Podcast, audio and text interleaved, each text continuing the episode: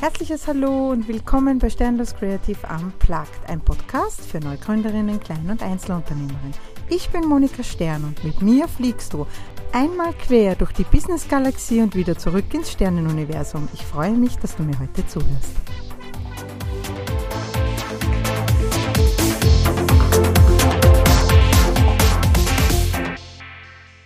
Hallo und herzlich willkommen bei einer neuen Folge von Sternlos Creative Unplugged.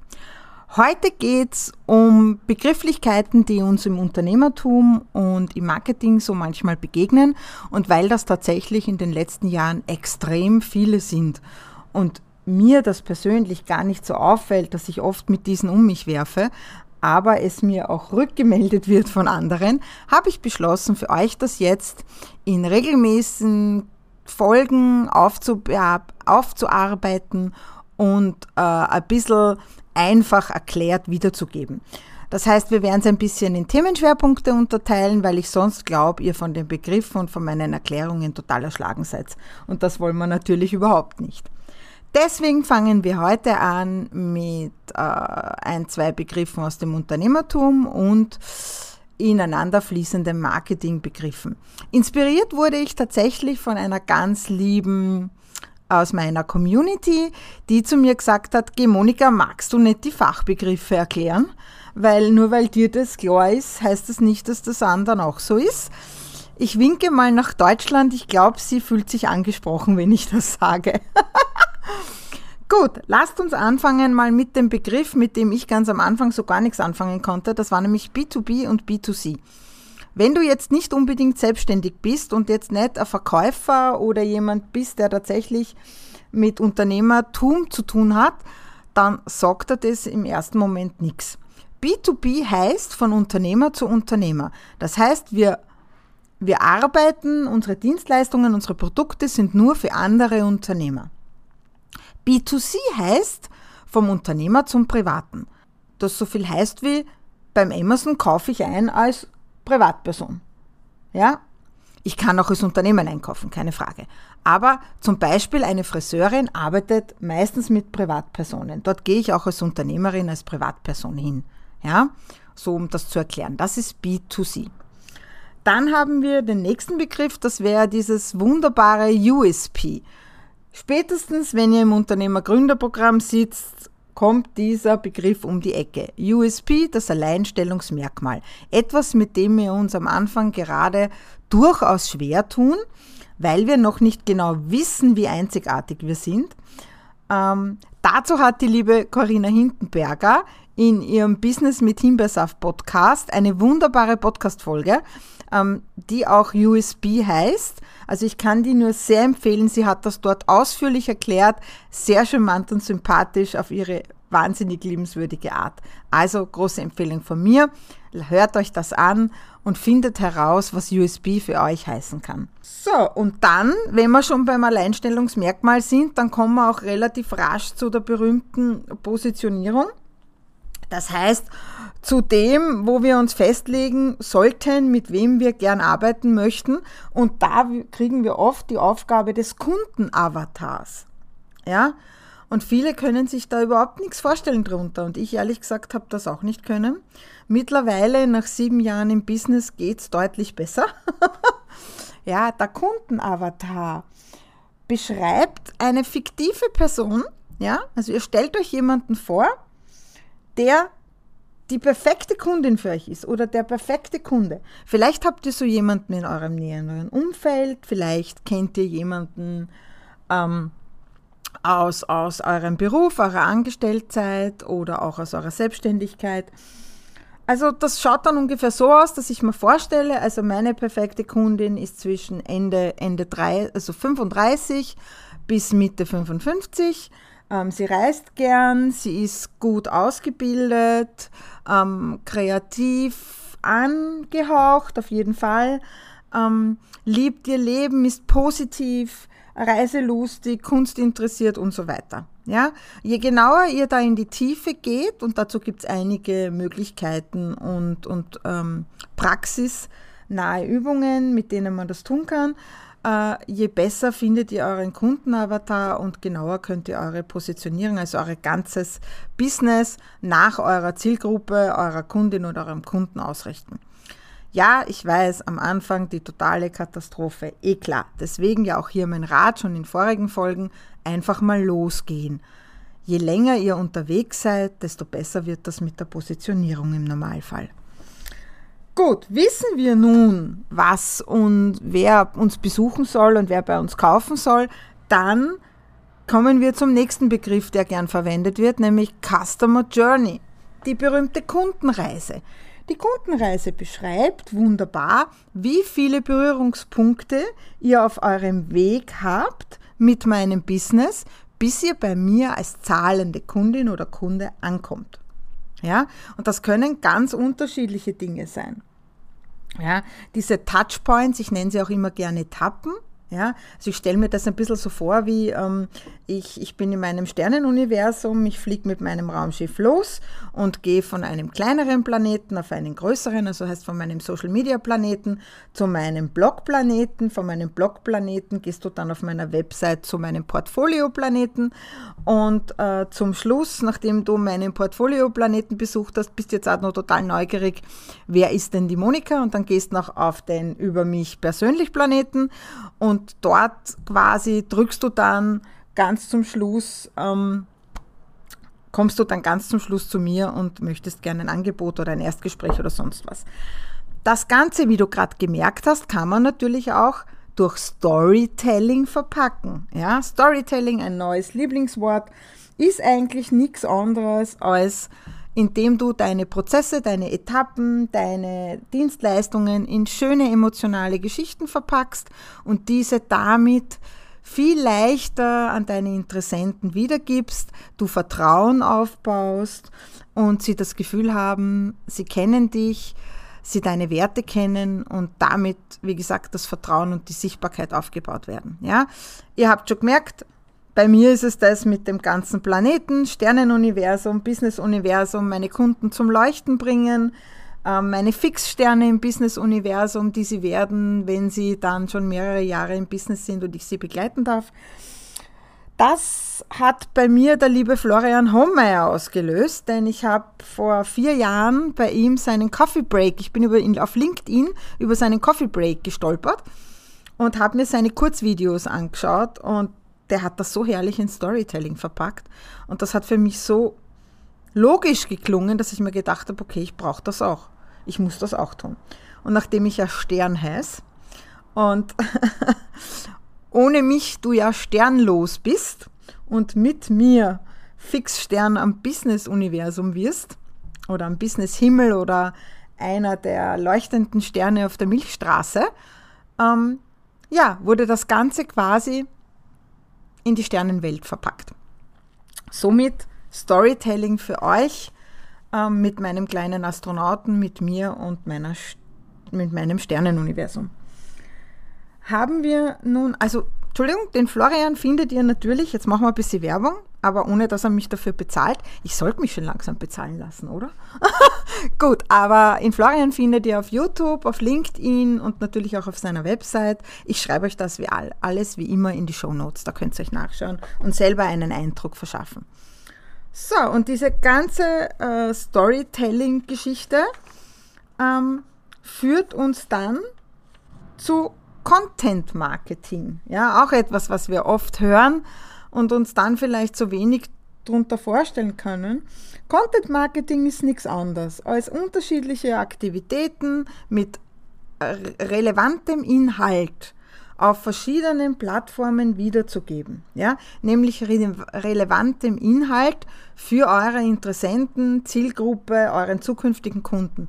Das heißt, ihr könnt ähm, Blogartikel schreiben, ihr könnt Videos drehen und die auf Social Media verteilen, einen YouTube-Kanal anlegen, ihr könnt Fach, Fachartikel bei Zeitungen einreichen und dort werden sie abgedruckt und dann auch im Internet online dargestellt. Ihr habt äh, einen Podcast zum Beispiel. ja, auch das ist Content, ja, wo ihr relevante Dinge, also Lösungen, Tipps, Ansätze, alles, was eurem Interessenten und Ziel, Zielgruppenkunden hilft, ja, in seinem Business oder in seinem Mindset oder wo auch immer voranzukommen, das bereitet ihr optisch, akustisch, textlich auf und streut es ins Universum. Ähm, hier, auch hier gibt es unterschiedliche Ansätze. Ähm, viele machen kurzen Content, also ganz klassisch wäre so äh, auf Instagram oder Facebook die Story. Das ist sehr kurzer Content, ja, der hält nicht lang. Viel besser hingegen sind es Long-Content-Kanäle und da ist dann wieder ein bisschen auch eure Strategie gefragt. Ich weiß, ich rede immer gern von der Strategie, aber ich finde, jeder Neugründer, Einzelunternehmer oder Kleinunternehmer darf auch seine Strategie haben und soll vor allem auch seine Strategie haben. Das heißt, je nachdem wie euer Marketing-Content-Strategie ausschaut, ja, entscheidet ihr euch bitte so früh wie möglich für einen Long-Content-Kanal. Ich habe tatsächlich mit dem Blog angefangen damals, vor sechs Jahren. Ähm, ja, ich habe nur, ich glaube, zwölf Blogartikel. Aber Schreiben ist auch nicht das Einfachste für mich. Daher sind diese Blogartikel auch noch so wenige. Was sie jedoch sind, sind, sie sind sehr gut SEO-optimiert. Denn fünf von diesen Blogartikeln haben es möglich gemacht, dass ich in den speziell verwendeten Keywörtern mit diesen Blogartikeln auf Seite 1 gelandet bin. Und das ist natürlich großartig. Ne? Das, das möchte man. Man möchte gleich auf Seite 1 gefunden werden. Das heißt, diese Long-Content-Kanäle machen durchaus Sinn. Warum? Weil sie lang, lange währen. Ja? Das heißt, sie sind auch noch nach Jahren zu finden und schicken auch noch nach Jahren Leute im besten Fall auf eure Website oder wo auch immer ihr sie hinschicken wolltet damals. Ja? Dasselbe gilt jetzt auch für diesen Podcast oder für Videos, die ihr auf YouTube dreht. Haben wir jetzt ganz viel Content produziert und auf Social Media ist, äh, haben wir dann auch im Content vielleicht einmal unsere Meinung gesagt und die Masse mockt es so überhaupt nicht. Dann fangen wir uns was ein? Na, einen Shitstorm.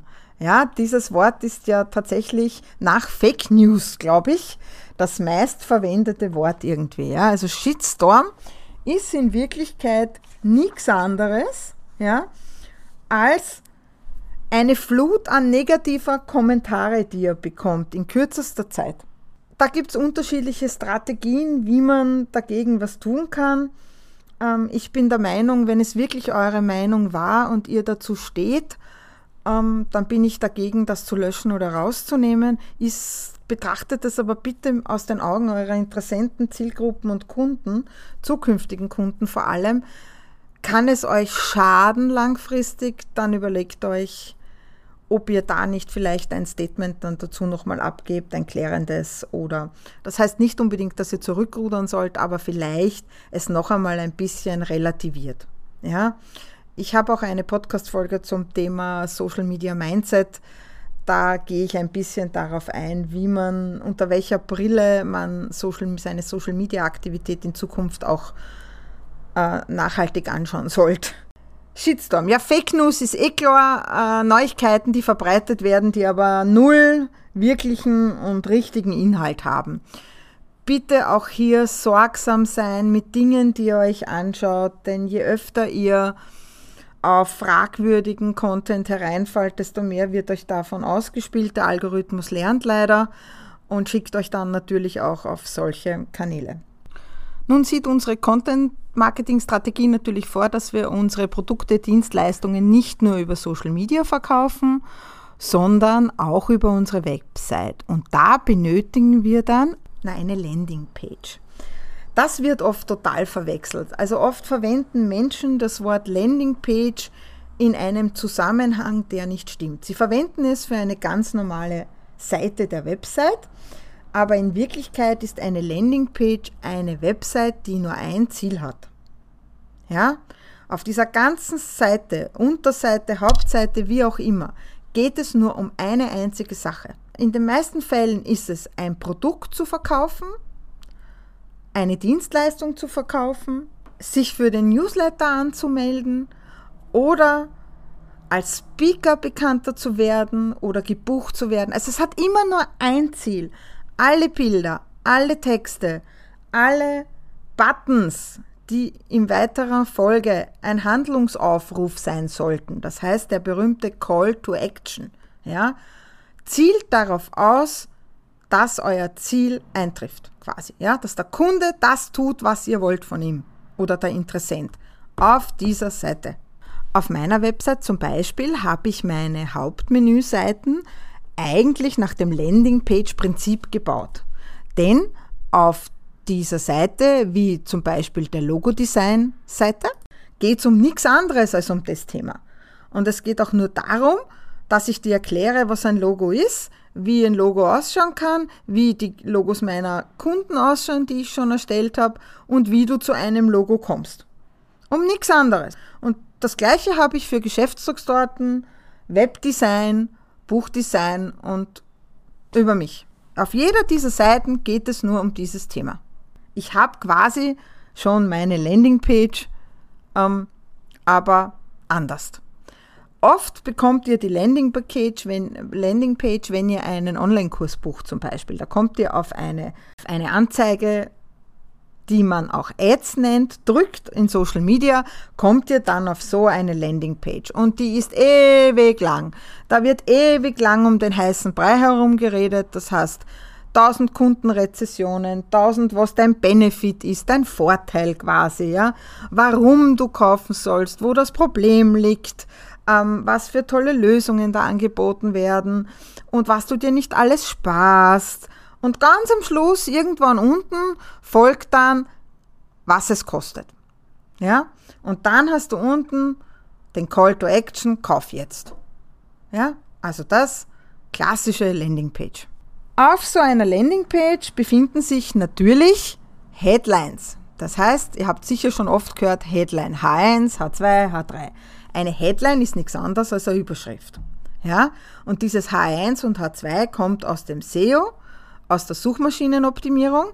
Da geht es nämlich darum, dass du in diesen Headlines möglichst relevante Suchbegriffe verbaust oder möglichst relevante äh, Überschriften findest, die für deinen Interessenten und deiner Zielgruppe sofort klar machen, um was geht's da. Die unnötigste und oft verwendetste Einleitung auf einer H1 der wichtigsten Überschrift, die wir haben auf unseren Webseiten oder Landingpages, ist herzlich willkommen. Leute, herzlich willkommen ist unnötig, weil, weil ich gehe mal davon aus, wenn ich mir schon die Mühe mache, auf deine Website zu gehen, dass du dich freust, dass ich da bin, oder? Also herzlich willkommen bitte nicht als die ersten zwei Worte auf eurer Website. In Wirklichkeit sollte ganz oben im obersten Bereich sofort klar sein, um was es geht. Aber dazu gibt es eine eigene Podcast-Folge von mir. Nun haben wir geklärt, was eine Headline ist. Nun möchten wir, wie schon erwähnt, unser Produkt, unsere Dienstleistung, unser Freebie, wie dürfen wir nicht mehr so nennen, unser 0-Euro-Tool für den Newsletter bewerben. Wir in der Marketing-Bubble reden oft von Facebook oder Google Ads. Darüber kannst du gezielte eben Anzeigen schalten, ja, ähm, Ads kosten Geld und je umworbener die, die Bereiche sind, wo du diese Ads schalten willst, umso teurer wird Kost per Klicks. Das heißt, Kost per Klicks heißt, je nachdem, wie viele auf deine Anzeige klicken, desto teurer wird es. Ja, diese Preise seht ihr äh, oft sofort, wenn ihr die Anzeige erstellt.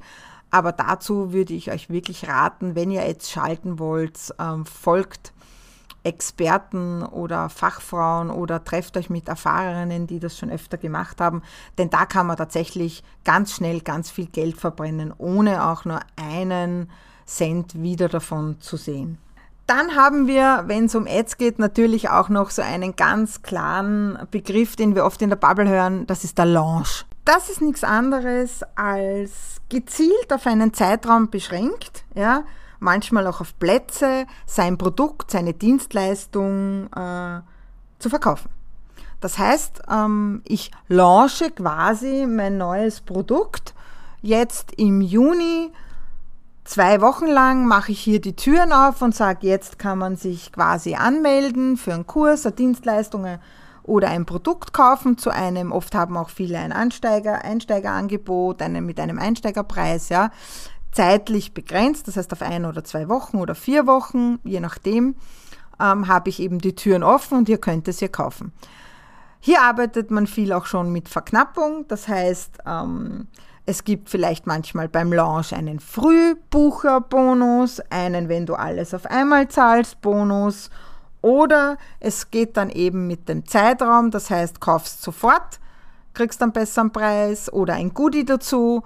Ähm, und je länger, je näher der Zeitraum kommt, wo die Türen wieder zugehen, desto intensiver wird die Verkaufsphase. Das heißt, du kriegst mehr E-Mails, falls du auf einem Newsletter-Verteiler bist, du bekommst mehr Werbung, auf Social Media wird mehr darüber gesprochen, je nachdem, was deine Launch-Strategie ist und zu was du dich entschieden hast. Einen Launch oder eine Launch-Strategie, das hat nicht jeder, ja, und meistens haben das auch viele online-digitalen Unternehmen. Ähm, ich habe es ja nicht ganz so mit der Verknappung weil mir geht es da ein bisschen wie im Supermarkt, wenn man mir erklärt, es ist eine Aktion und wenn ich dann genauer das Ganze durchrechne, komme ich drauf, dass es eigentlich nicht wirklich eine Aktion war. Und ich bin auch kein Freund von Aktionen, denn ich glaube, unsere Dienstleistungen sind das ganze Jahr gleich. Ja? Und ich glaube nicht, dass meine Dienstleistung dann noch einmal billiger zu machen, als sie schon ist, mir gut tut für mein Business. Ja? Ich glaube aber, dass wir bei gewissen Dingen einfach individuelle Angebote legen dürfen. Kommt aber wirklich aufs Business, auf die Dienstleistung, auf euer Unternehmensmodell an, ja, und das darf auch bitte jeder selbst entscheiden. Ja, ich mache es nicht. Bei mir gibt es keine Aktionen, ja, und das schon seit sieben Jahren nicht. Dafür gibt es bei mir, wie man weiß, ab und zu natürlich ein sehr individuelles Angebot. Spätestens, ja, wenn man es nicht schon beim Businessplan getan hat, sollte man sich aber bei den Ads und bei allen anderen Investitionen, die im Business so getätigt werden müssten, mit dem nächsten Wort auseinandersetzen, nämlich ROI, Return on Investment. Auf Österreichisch übersetzt, was kriege ich ins Geldbörsel zurück, wenn ich mein Geld für was ausgebe? ja? Das heißt, wenn ich heute 50 Ads, 50 Euro für Ads ausgebe, wie viel muss ich von dem, was ich beworben habe, verkaufen, damit unterm Strich was positiv für mich überbleibt? Das Ganze sollte man ja eigentlich schon machen, wenn man startet als Neugründer oder Neugründerin, nämlich wenn ich meinen Businessplan mache. Ja, schon da sollte ich mir überlegen, so wie ich, ich habe ja meine Sternenpakete, ich habe mir damals überlegt, wie viele Sternenpakete brauche ich, in welchen unterschiedlichen Varianten, um Gewinn zu machen mit meinem Unternehmen. Und das rechnet man einfach durch. Ja, das ist dann später, wenn du als Unternehmerin oder als Selbstständige Investitionen tätigen musst, wie einen neuen Computer, ähm, ein, ein, ein, als Fotografin eine neue Kamera, als Grafikerin, so wie ich jetzt ein neuer, ein neuer Computer, ein neues Equipment, Podcast-Equipment oder sonst was. Wie lange brauche ich, bis ich das Geld, was ich hier ausgegeben habe, wieder zurück habe? Und vielleicht sogar noch ein bisschen Gewinn obendrauf habe. Also Return on Investment. Ganz was Wichtiges, was wir als Unternehmerinnen und Selbstständige immer auf dem Schirm haben sollten. Aber auch dazu möchte ich später mal eine kleine Finanz-Mindset-Folge geben, denn das ist wirklich ein Thema, da habe ich so den einen oder anderen Stolperstein gehabt und meine Community und Business-Begleiterinnen, glaube ich, können da auch einiges erzählen. Das waren jetzt einmal ein paar Begriffe für euch. Ich hoffe, es hat euch geholfen und ich konnte ein bisschen äh, Licht in den Nebel bringen. Ähm, solltet ihr wieder Fragen haben, Anregungen oder noch weitere Begriffe, die ihr gern erklärt hättet, dann bitte unter podcast.sternloskreativ.com.